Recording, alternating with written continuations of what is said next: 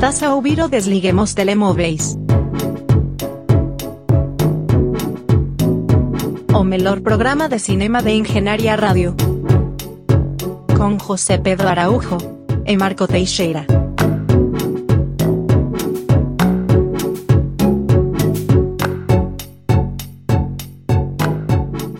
Sejam bem-vindos a mais uma edição do Desliguem os Telemóveis e se desta vez o som vos parece diferente, está de facto. Estamos a gravar desde casa devido a Covid, ou coisas, mas ainda assim não deixo de ter comigo, embora virtualmente, José Pedro Araújo.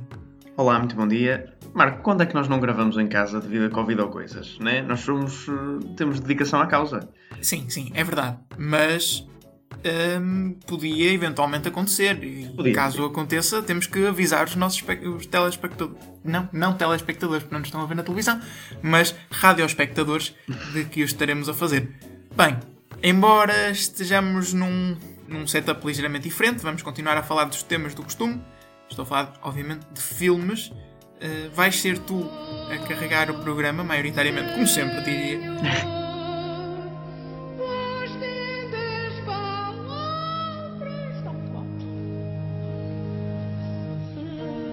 Vamos começar contigo e por Mess, um filme que eu sinceramente tinha ouvido falar muito pouco. Uh, Mess era um filme que eu já tinha na minha watchlist há muito tempo, uh, mas nunca se concretizou porque, vamos dizer que não esteve disponível. A tua visualização, não o filme. O filme Claro, concretizou-se. Claro, não, o filme con- concretizou-se. Uh, e uh, não teve disponível, não, não foi a minha visualização ou a minha vontade que não estava disponível, era mesmo o próprio do filme, por meios uh, tais. Mas, uh, Mess um, é um filme. Mess com A, não com A, exatamente. Portanto, não confusão, mas sem missa. Era um filme que eu já estava a seguir há algum tempo e que eu queria ver, não particularmente por nenhuma razão, simplesmente porque foi bem recebido. Eh, Bem, porque tem Anne Dowd, que eu considero uma boa atriz, eh, tem muitas performances dela em Handmaid's Tale e, e em eh, The Leftovers, é uma atriz que eu conheço mais da televisão, mas também Hereditary. Um, e, um, e por isso era um filme que eu andava a seguir. E eh, para quem conhece o youtuber eh, Chris Tuckman, que é um, acho que é, acho que é o reviewer de filmes mais conhecido do YouTube, um, que, que eu até gosto. Tipo, ok, claramente tenho um, um, um bias para filmes mais populistas de vez em quando, mas um, fiquei a gostar substancialmente mais dele ainda quando, depois de eu ter visto The Empty Man, passado para aí dois dias, ele lança um vídeo a dizer uh, porque é que o Empty Man merece um cult following uh, e, e a dar para isso como um dos filmes preferidos do ano dele. E eu, ok, isto foi tipo muito, muito estranho, porque eu tinha acabado de ver o filme que, que ninguém tinha visto aparentemente dois dias antes. Um, e, e ele acabou de lançar uma lista dos melhores filmes de 2021 e depois este filme em primeiro. E eu disse: Tu bem, concordas com isto? ah, Não, mas bem, concordar no primeiro lugar é quase impossível, né? Um, e, um, e eu pensei, bem, acho que deve valer a pena ver. E vale, e vale. Uh, mas é sobre. É uma história sobre. uh, na verdade, eu não quero dizer bem sobre o que é que é a história, até porque a sinopse não diz isso e o filme demora a chegar lá e, e é de propósito. Mas vamos dizer que é sobre dois casais que se encontram numa igreja, na, tipo na, naquelas partes de baixo da igreja que tem salas de reuniões e o caraças, um, para falar sobre um assunto, um assunto violento do passado deles. Um, pronto, e o filme demora muito a chegar a concretamente exatamente o que é este assunto. Vamos percebendo que é qualquer coisa violenta e vamos percebendo que é qualquer coisa que está relacionada com os filhos, logo desde cedo. Um, mas, não, mas não percebemos exatamente o que é, até para aí meia hora, 40 minutos do filme. Uh, e a primeira parte do filme assenta bastante nisto, tipo a dar pistas, tu não percebes bem o que é. Aliás, os primeiros 10 minutos nem sequer vês os casais, vês só a senhora responsável da igreja a preparar a sala, tipo a pôr os snacks e a pôr o- os lenços e a tirar coisas que estão à vista e não sei o. Um, acho que é uma maneira interessante começar o filme com algum suspense, num filme que não, não é. pensarias que não é muito guiado por suspense e, portanto, faz uma primeira meia hora um bocadinho diferente e interessante, um bocadinho mais slow burn. E, efetivamente, quando as cartas são todas expostas na mesa, ah, temos um filme que é ah, uma hora e meia de, de discussão de quatro atores. É, é literalmente, passa-se numa sala, são quatro atores à volta de uma mesa e eles estão a discutir um assunto. A discutir, ah, atenção, não estamos a ver uma discussão como se estivéssemos a ver uma sessão de mesa redonda entre políticos ou assim. É uma discussão muito emocional, porque é algo muito. uh, é uma discussão muito emocional e é claramente dois contra dois. Uh, contra. Não é, desculpa, deixem-me interromper. Sim, não sim. é a primeira vez que falamos deste tipo de filmes aqui no, no programa e normalmente a discussão encadeia sempre em perceber o que mecanismo narrativo é que o filme usou para te man- manter eh, investido na história. Não deixam de ser quatro pessoas a falar. E agora faço também uma pergunta: o que é que a ti te, te prendeu? Uh, é uma pergunta interessante. Uh, eu, eu faço esta uma comparação que é, na verdade, uma, uma maneira de enaltecer diferenças, mas uh, de outro filme que eu também gostei bastante, que, se, que, se- que também assenta em quatro pessoas a conversar, dois casais, que é o Carnage, um, do Roman Polanski. Acho que nós já falamos aqui no programa, penso eu. Ou não? Não me recordo, é Já- possível. É, é possível. Já vamos em tantas edições. É verdade. Uh, pronto, é o Deus da Carnificina. Para quem não conhece, é um filme também excelente que recomendo. Mas é um filme bastante diferente deste, no sentido em que esse é um filme uh, que é um bocadinho que estás mais à espera. São dois casais, são quatro pessoas. Eles também é uma discussão a ver com os filhos, bem que bastante mais light-hearted, se quisermos, que começa a escalar cada vez mais para proporções maiores e depois o- as pessoas do casal viram-se umas contra as outras e depois estão todos a discutir com todos e é baseado numa peça e tu tens esse sentimento do crescente pronto, um, de crescente drama e tensão e quase theatricality uh, que, que mistura igualmente comédia e drama e está muito engraçado. Pronto, Messi não é isso, Messi não é isso. Não, não há propriamente um, um escalar e um revelar de coisas muito grande. Claro que há um escalar de dimensão da discussão, mas uh, porque isto não é propriamente uma discussão. Uh, não é propriamente uma discussão de um assunto que aconteceu agora e estamos a discuti-lo. É uma coisa que já, as personagens já estão a remoer há muitos anos e já viram todos os ângulos da discussão há muitos anos. Um, e, e- nomeadamente há seis anos que as personagens já estão nisto e encontram-se e querem de uma vez por todas curar a ferida, mas parece impossível. Ah, Então muitas vezes andamos sempre à volta do mesmo assunto, sempre à volta, sempre à volta, sempre à volta. E às vezes parece um interrogatório e é, é um bocadinho difícil de explicar sem dizer exatamente qual é a ideia central, mas eu estou a evitar isso de propósito. Ahm, mas é, é um tipo de filme diferente e, e também não é um tipo de filme que emprega comédia situacional de todo. Este é tipo um filme extremamente. eh, não quero dizer depressivo, mas é, é, é definitivamente um drama só. É, é muito triste, eh, porque o assunto que aborda é uma coisa também bastante pesada. É um filme, é um filme pesado. Eh, tipo, eu vi este filme domingo à tarde com a família. Não sei se é o melhor setting, Ui, Uh, mas é, é assim, não, não, não como é óbvio graficamente, porque são quatro pessoas a falar, mas o, o assunto que é abordado e a maneira como as personagens falam sobre isso e a mágoa com que falam sobre isso é, é muito, é muito forte. Uh, o filme também tem uma, uma coisa muito interessante que faz que é uh, o, pronto, temos dois casais e um deles está no lado normal da história, entre aspas, no lado que nós estamos habituados a sentir simpatia por, e o outro nem por isso. Um, e o filme consegue-nos, ainda desde cedo e bem, consegue-nos fazer simpatia, fazer simpatia por um lado da história que normalmente nós não teríamos muita simpatia, nem sequer consideraríamos. Um, e, e- e também isso acho que é uma grande parte do filme. É dizer que uh, muitas vezes, uh, mesmo que as pessoas pareçam estar do lado mau da coisa, têm sempre alguma coisa a dizer, alguma coisa a sofrer e, e experiências delas também. Um, difícil, novamente, comentar neste filme desta forma, mas uh, eu, eu considerei e eu estava a pensar até em dizer sobre o que é que era, mas uma vez que li a sinopse da IMDB, disse: não, ok, propositadamente eles escondem. Eu não acho que seja assim tão importante, mas de facto faz uma primeira meia hora do filme diferente do que vem a seguir. Mas vale muito a pena ver, e especialmente pelas performances. É um filme muito focado nas performances. Os quatro atores dão performances fantásticas. Um, especialmente as, as mulheres, mas também o, o, o Jason Isaacs. Um, e, e, pronto, o outro ator eu não conhecia, mas, mas também, lá está, também está muito bem. Acho que os quatro atores estão muito bem. Uh, é um tour de force de, de representação. Uh, mas não só, o argumento também lhe faz jus. Uh, acho que os assuntos são cobertos de uma maneira, lá está, como eu disse, um bocado repetitiva, que às vezes pode parecer um bocadinho cansativa. O filme também tem 2 horas e 10, não é propriamente curto. Um, e a uma certa altura já estava a achar, uh, ok, uh, estamos a, a andar pelos mesmos temas e parece que voltamos ao início, mas acho que esse é, propós- é esse o propósito do filme, é um bocado também explorar a inevit- inevitabilidade e não é inevitável. Inevi- inevitabilidade. Exato, é isso obrigado. que dizer. Exatamente. De uma discussão deste cariz e quando são assuntos tão quase indiscutíveis. Ahm, Este, este é o primeiro trabalho de realização É. de Fran Kranz. que, que, que é um ator ah, que eu conhecia de- do filme Cabin in the Woods Ah, e portanto não estava à espera de todo de fazer uma coisa deste género. Ah, e fiquei muito surpreendido. Sim, é o primeiro trabalho dele como, como argumentista, como realizador. Ah, pronto, e recomendo Mess. Uh, Chris Tuckman nomeou o melhor filme de 2021 e disse que achou estranho não o ver em, em demasiadas listas. Ah, eu também não o tenho visto em muitas listas, não acho que seja o melhor filme de 2021, mas é, mas é sem dúvida um, um dos bons filmes de 2021 Um, e, e merece ser visto.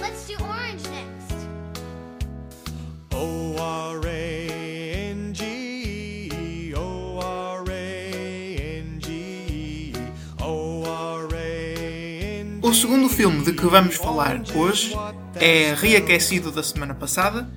Vamos recomendar The Lost Daughter, porque eu tive a oportunidade de o ver agora, não o tinha visto quando tu o trouxeste na semana passada, e agora que, que consegui ver também queria dizer algumas palavras. Não irei demorar muito tempo, porque já o dissecaste muito bem na semana passada. Uh, queria apenas reiterar algumas coisas que tu disseste, nomeadamente um, a ideia de que este é um filme com um mecanismo narrativo de criar tensão um pouco peculiar, não é? Que gira em torno de um objeto. Uhum. Não, não vamos desfazer o mistério que tínhamos criado na semana passada, mas é de facto muito curioso. E uma coisa que eu me lembro que tu disseste na semana passada foi que gostavas mais dos momentos do filme que eram passados no presente, entre aspas, não é? Eh, do que os flashbacks para o, para o passado. Hum, eu percebo o que tu queres dizer. Eu não sei se concordo totalmente contigo, porque eu acho que os flashbacks acrescentam muito à história, obviamente não só ah, para a narrativa fazer sentido, isso é óbvio, mas também em termos ah, emocionais e, e de justificar ah, mais do que as atitudes, os sentimentos da personagem principal no presente, da personagem da Olivia Colman.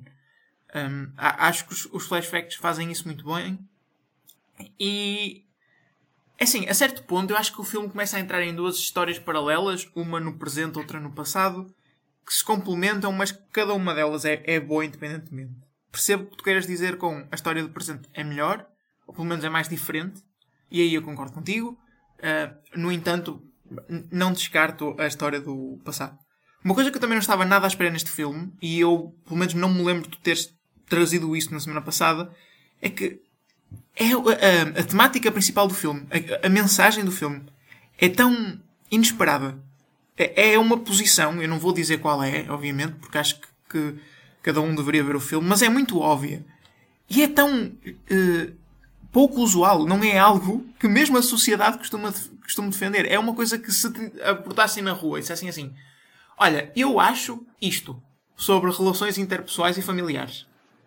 Eh, tu ias ficar um bocadinho mal impressionado com a pessoa. Sim, sim. Que. Eh, Sim, eu concordo, sem dúvida. Acho que é um retrato eh, sincero, eh, acima de tudo, e é um lado feio que muitas vezes não é tratado, mas que é verdade e que acontece. Eh, E eu acho que o filme não tem medo de, de, de, de chocar nesse sentido. Ou seja, de, de querer dizer a sua mensagem, de querer eh, dar um argumento, usar um argumento. Não tem medo de chocar ou de ser mal interpretado. E eu gostei muito disso, gostei muito dessa coragem. Um, Sim, e, e queria destacar isso. E o facto de termos estas personagens que estão. A personagem principal que está a fazer ações que, que fora de contexto podiam ser entendidas como, ah, sei lá, monstruosas quase. Ah, mas dentro de contexto, tu percebes parcialmente as motivações e pronto. E, e és capaz de não julgar tanto e acho que o filme faz um bom trabalho nisso. É, é sempre bom quando um filme te faz ah, gostar de alguma forma de personagens que fazem coisas más. Sim, eu devo, devo confessar que mesmo com a tua exposição na semana passada eu não estava a, a contar gostar tanto do filme. Pensava que ia ser um filme ah, muito mais introspectivo, muito mais dedicado a uma personagem só, e, e não é. É muito dinâmico em termos de personagens e, e deixa-te sempre. Parece que tudo o que o filme faz, faz com um propósito. E, e- e eu acho isso muito importante. Depois há um trabalho de realização, no mínimo peculiar, que eu achei que acrescentava muito à história do filme, que dá uma sensação de claustrofobia. Embora o filme seja passado numa praia, numa ilha grega, num, num destino com sol, paradisíaco, é- os planos são sempre muito fechados. Há muitas cenas com tempo de chuva, com coisas ah, más ou feias a aparecer no ecrã que te deixam desconfortáveis. E tudo isso visualmente ajuda a transportar-te para aquela sensação da personagem principal de disso mesmo, de desconforto de- com ela própria, com tudo o que está à volta dela e se está a passar. Um, e deixa desconfortável também quem está a ver. Sobretudo os planos muito fechados, eu achei. Um, e, e acho que também ficou isso por dizer da semana passada, queria também falar disso. Acho que tudo o resto tu disseste de uma forma muito mais competente que eu poderia alguma vez dizer. E não sei se queres acrescentar mais alguma coisa ou se queres perguntar-me alguma opinião. Ah, eu, eu- eu talvez vá lançar uma pergunta que gera um bocadinho de discussão, mas a, escritora deste livro hum, disse que só hum, permitia esta adaptação ao cinema se fosse realizada por uma mulher. Que é, de facto. Ah, o que é que tu achas desta opinião? É que eu considero que há alguma importância, ah, porém há, considero mais importante ser realizada, que já agora também o é, mas pronto, ser realizada por um, um pai ou uma mãe do que propriamente uma mulher. Claro que o filme também é bastante inerente à experiência feminina, mas acho que é mais à experiência parental. Eu É- é concordo aos dois. com. É assim, Mas- eu concordo com os. No fundo, eu concordo com os dois. Porque eu acho que devia ser realizado por uma mulher mãe. E é, e é, Porque- de facto é. Mas, mas, a, Mas- a- a condição imposta não foi essa. Sim, o ser mulher não é suficiente, acho eu. Porque é como tu dizes, isto é uma. É mais do que um filme sobre a experiência feminina, uma experiência sobre. a- um filme sobre a experiência maternal. Um, e pronto, a própria mensagem que o filme tenta passar está relacionada com isso. E como eu disse, é tão estranho e tão fora do comum que o, que o filme corre o risco, se fosse realizado por uma pessoa que se calhar não tivesse passado pelo mesmo, de dessa mensagem ser mal veiculada ou, ou mal transportada para o ecrã, não é? E depois ser mal interpretada também. Pronto. E, e, e, de facto isso era um risco. E, e eu acho, eu concordo com essa opinião. É extremamente pessoal a esse nível. Eu, por exemplo, não me imaginaria a realizar este filme eh, com esta mensagem desta forma. Percebes? Acho que, acho que a própria história, eh, o próprio filme, ia ficar radicalmente diferente pelo facto de não ter passado por esta experiência que o filme retrata. Hum, e, e acho que o filme ia perder por causa disso. Eu gosto disto assim. Eu gosto de ser confrontado com esta mensagem, com esta visão das coisas, que outra pessoa muito provavelmente não teria. Sim, eh, pronto, eu, eu também, mas eu só queria, só queria mandar esta ideia para cima da mesa, ah, porque, porque mesmo assim acho que é mais sobre a experiência de, de ter filhos, propriamente, do que Sim, ser sim, sim, mulher, mas, mas, mas, mas também o é, mas, mas também está. Pronto, Só um It bocadinho.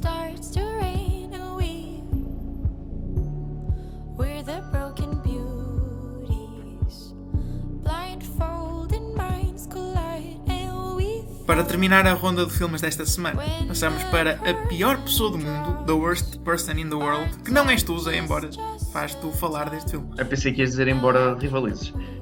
Não, achas que eu alguma vez direi isso tipo?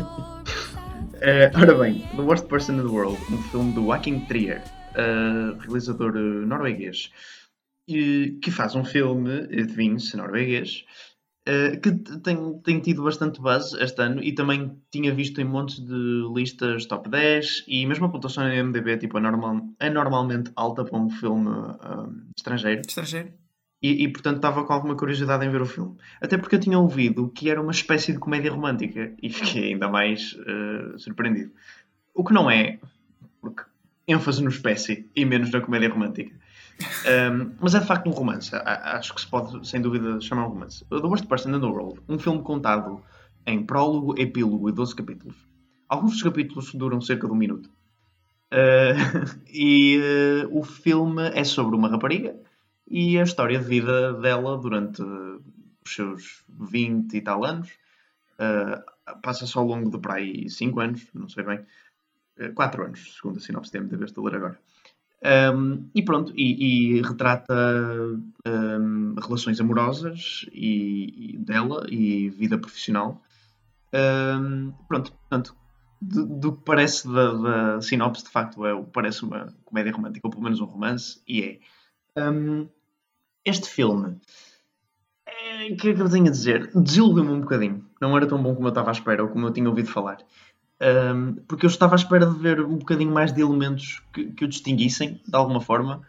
Ah, e o filme, sei lá, eu não tenho muito a dizer sobre ele, na verdade. É, é- é um filme interessante, ah, mas as dinâmicas amorosas que emprega são um bocadinho normais. É uma comparação interessante com Lost Daughter, porque tem uma personagem principal, ah, mulher também, ah, que às vezes faz coisas que tu podias achar, opa, não tanto como Lost Daughter, e Lost Daughter faz isso melhor. Ah, tem coisas que tu às vezes podes achar um bocadinho duvidosas. Uh, aqui, aqui nada relativo a, a filhos ou filhas, mas mais relativo a relações amorosas uh, e traição e cenas assim. Um, que eu acho que o filme, uh, ao contrário de Lost Daughter, faz um bocadinho de menos justificação e mais. um, uh, como é que eu ia dizer? Esta personagem é assim, porque ela é assim. E ela pode ser assim, e isso não faz dela uma pessoa. E eu acho que o filme passa bem essa mensagem. Um, e também passa a mensagem de ela está nos anos relativamente novos, está a descobrir-se uh, e tem direito a ter estas experiências. Um, e tem, e, e acho que o filme veicula bem essa mensagem. Mas não sei, houve qualquer coisa aqui a faltar, especialmente quando passam cenas. uh, há duas cenas em particular. Uh, dessas duas, uma em particular. uh, que é uma cena onde a personagem principal toma cogumelos alucinogénicos. E há uma sequência muito, muito boa.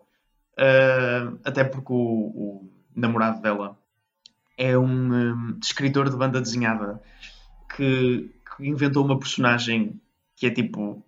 Eu já não sei se é um coelho assim, mas, mas é, é- é extremamente obsceno, super uh, machista e, e chauvinista. Um, não é o escritor, o- a personagem. Sim. E, e ela depois tem tipo umas visões com o pai dela e com essa personagem de banda, de banda desenhada e etc. Tudo misturado. Pá, é muito bom, é muito bom. Um, e eh, o filme também tem bastante cenas de sexo, onde o realizador disse propositadamente que quis evitar o male gaze, então pediu uh, conselhos a, a ela como filmar as cenas de sexo e filmou as cenas de sexo da perspectiva da mulher. Pá, eh, isto foi dito, mas a cena de sexo em questão, onde de facto se repara isso, é um shot de tipo 2 segundos. Porque é simplesmente uma coisa que nós não costumamos ver. Se que calhar é, a mulher estava de olhos fechados. simplesmente um shot que nós não costumamos ver, que é a mulher a bater no rabo do homem. Mas tipo, imagina, dar, dar uh, um propósito tão grande a essa cena como evitar o male gaze, acho que foi demasiado exagerado. Não sei, há, há de vez em quando coisas que se notam assim um pouco que o filme está a tentar e não vão muito a lado nenhum, mas hum, repare, eu estou um bocado a andar às voltas porque eu não tenho muito a dizer sobre o filme. Eu estava à espera de um bocadinho mais de algo diferente e não o tive. Não quer dizer que seja um filme mau.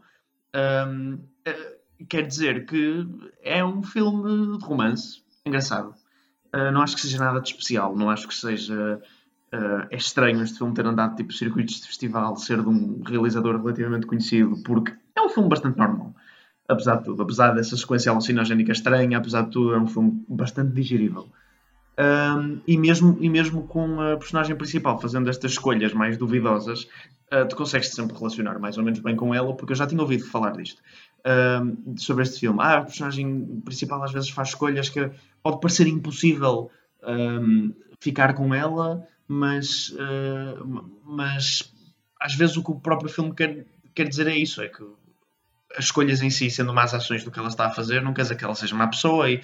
Mas repara, não é nada que ela faz, é assim tão chocante. Tipo, ok, traição. Já vimos isso em tantos filmes. Tipo, não é uma coisa boa nunca, mas tipo, não, não- nu- nunca uma traição inviabilizou uma personagem como sendo relacionável. Quer dizer, nunca, nunca na vida isso aconteceu. Eu disse, não, esta personagem está cortada para mim, é, é péssima pessoa. Quer dizer, ok, isso acontece. E eh, isso aconte- Não, é, não, eu, eu não estou a evocar adultério, mas estou simplesmente a dizer que não é uma coisa assim tão chocante para tornar a nossa personagem. Pronto. E ela tem uma outra ação assim, mas quer dizer, até o fim do filme ela redime-se bastante e mostra-se como uma boa pessoa, ah, mesmo o filme chamando-se uh, The Worst Person in the World.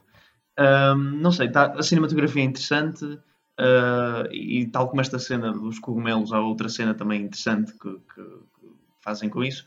A divisão em capítulos é engraçada também porque, como eu disse, há um capítulo ou outro que tem tipo um minuto. Uh, e achei engraçada a divisão em capítulos. Uh, pronto, mas uh, não sei, sinto que era preciso um bocadinho mais para esse assunto se, se destacar do que eu estava à espera. Mas não é um mau filme, sem dúvida, é um bom filme.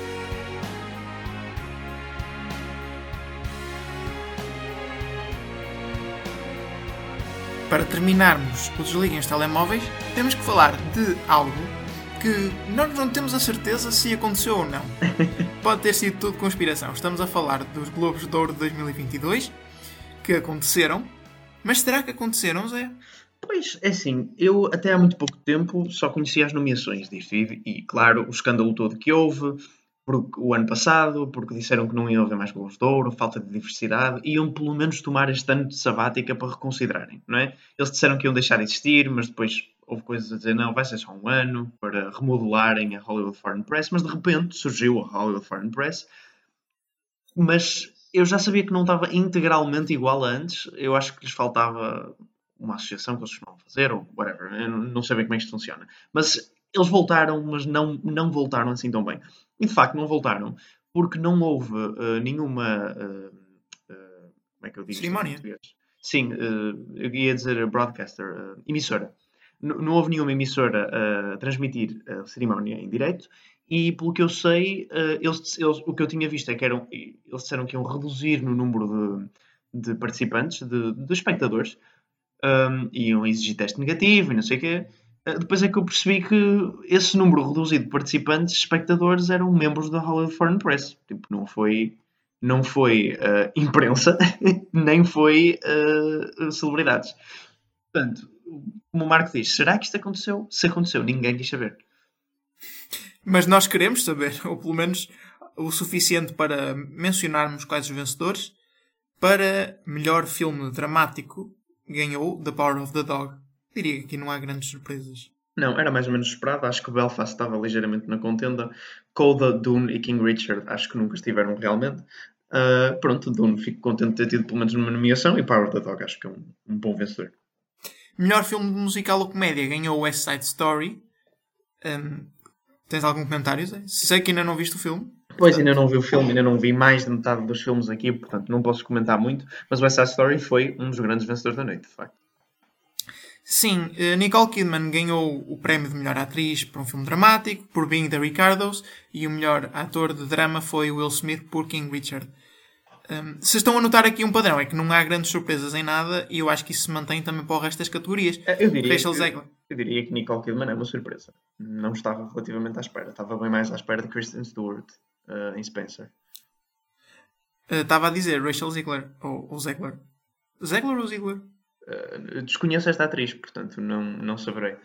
A atriz do West Side Story ganhou o prémio de melhor atriz por musical ou comédia um, e o, o seu homónimo, mas masculino, foi para Andrew Garfield por Tic Tic Boom. Este é um, um prémio que tu podes comentar, Zé. É um prémio que eu posso comentar e é um. Quer dizer, mais ou menos, porque eu- vi três performances. De facto, as três performances que eu vi, se calhar é a minha preferida, se bem que eu também gostei bastante da, Leonardo, da performance de Leonardo DiCaprio em, em Don't Look Up. Um, uh, sim, Andrew Garfield, acho que, acho que ele é o ponto forte de Tic Tic Boom, é de facto a performance dele, que é boa.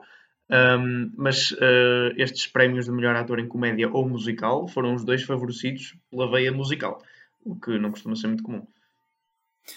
Para melhor atriz secundária, eh, a vencedora foi Ariana DeBose, uh, do West Side Story, e Cody Smith McPhee ganhou por The Power of the Dog o prémio de melhor ator secundário. Depois, para melhor eh, realizador, a vencedora foi Jane Campion por The Power of the Dog, também sem grandes surpresas. Eh, Best Screenplay, ou seja, melhor argumento, eh, venceu Kenneth Branagh por Belfast. Aqui, se calhar, uma pequena surpresa. Sim, não estava à espera que ganhasse melhor argumento. Ahm, pá, não, não é um mau argumento, mas quer dizer, em termos, mais uma vez, em termos de filmes de realizadores que fizeram um filme sobre a sua infância, Belfast é bom e eu gostei do filme, ah, mas não é o melhor deste ano, sequer. mas, mas sim, Mas em termos de, de argumento, em termos de argumento, em termos de argumento, o filme é bom, mas tipo, eu gostei, ele tem um bom argumento, mas olhando para este alinhamento, sendo que eu não vi Licorice Pizza Being the Ricardos, acho que Jane Campion uh, provavelmente merecia mais.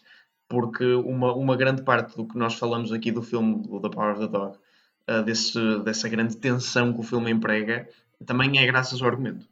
Um, e, e- e- não sei, é discutível, é discutível. Não, não acho, não fiquei embasbacado, não acho que seja ultrajante, mas, mas eu preferia a The Power of the Dog. Quanto a Don't Look Up, que está nomeado, um, eh, prezar o argumento de Don't Look Up é, é muito difícil. Seria estranho, sim. É, é andar eh, por uma corda bamba, porque por um lado ele é tão estúpido e é assim escrito e tem piada e faz sentido, mas por outro lado, como tu tinhas dito, ele é objetivamente um bocado mau.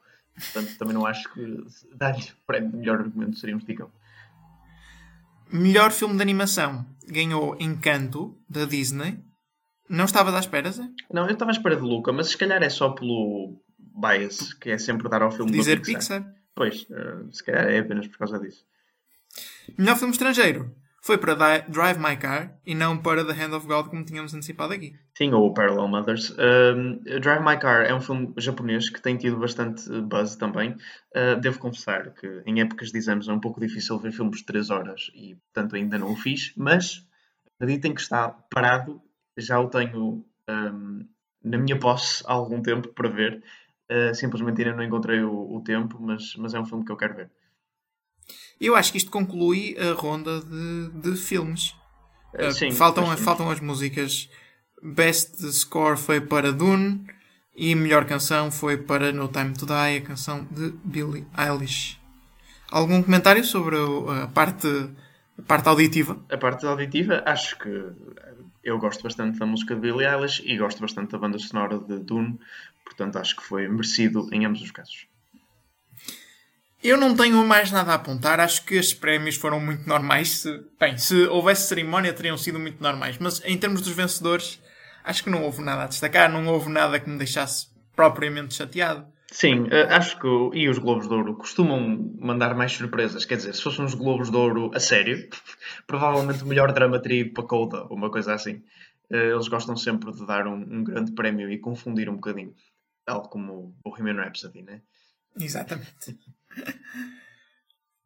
Portanto, podemos terminar aqui a edição desta semana do Desliguem os Telemóveis. Estaremos de regresso na próxima, se calhar, espero eu, em estúdio já. Eh, Portanto, irei poder ver essa cara linda.